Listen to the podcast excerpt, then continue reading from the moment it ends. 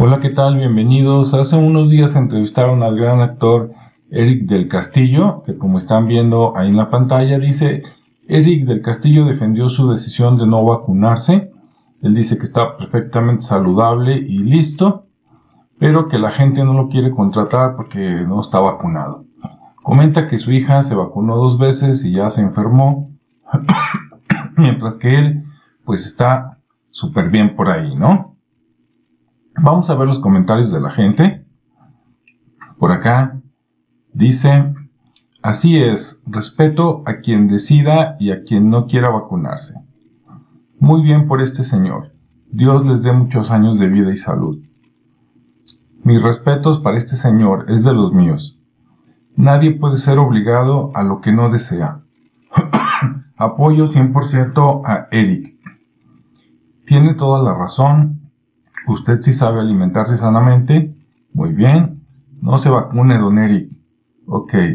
Todos debemos respetar las decisiones de los demás. Etcétera.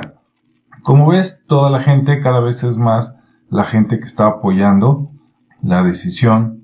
Y qué bueno por Eric que diga eso, porque necesitamos gente así como, como él, ¿verdad? Como todos los que han dicho esto, por ejemplo, Eric del Castillo, Patti Navidad, Miguel Bosé, este, Eric Clapton, Pitbull, y mientras más gente famosa eh, diga no, basta, más fácil este, pues llegaremos a ese futuro que todos deseamos. ¿sí?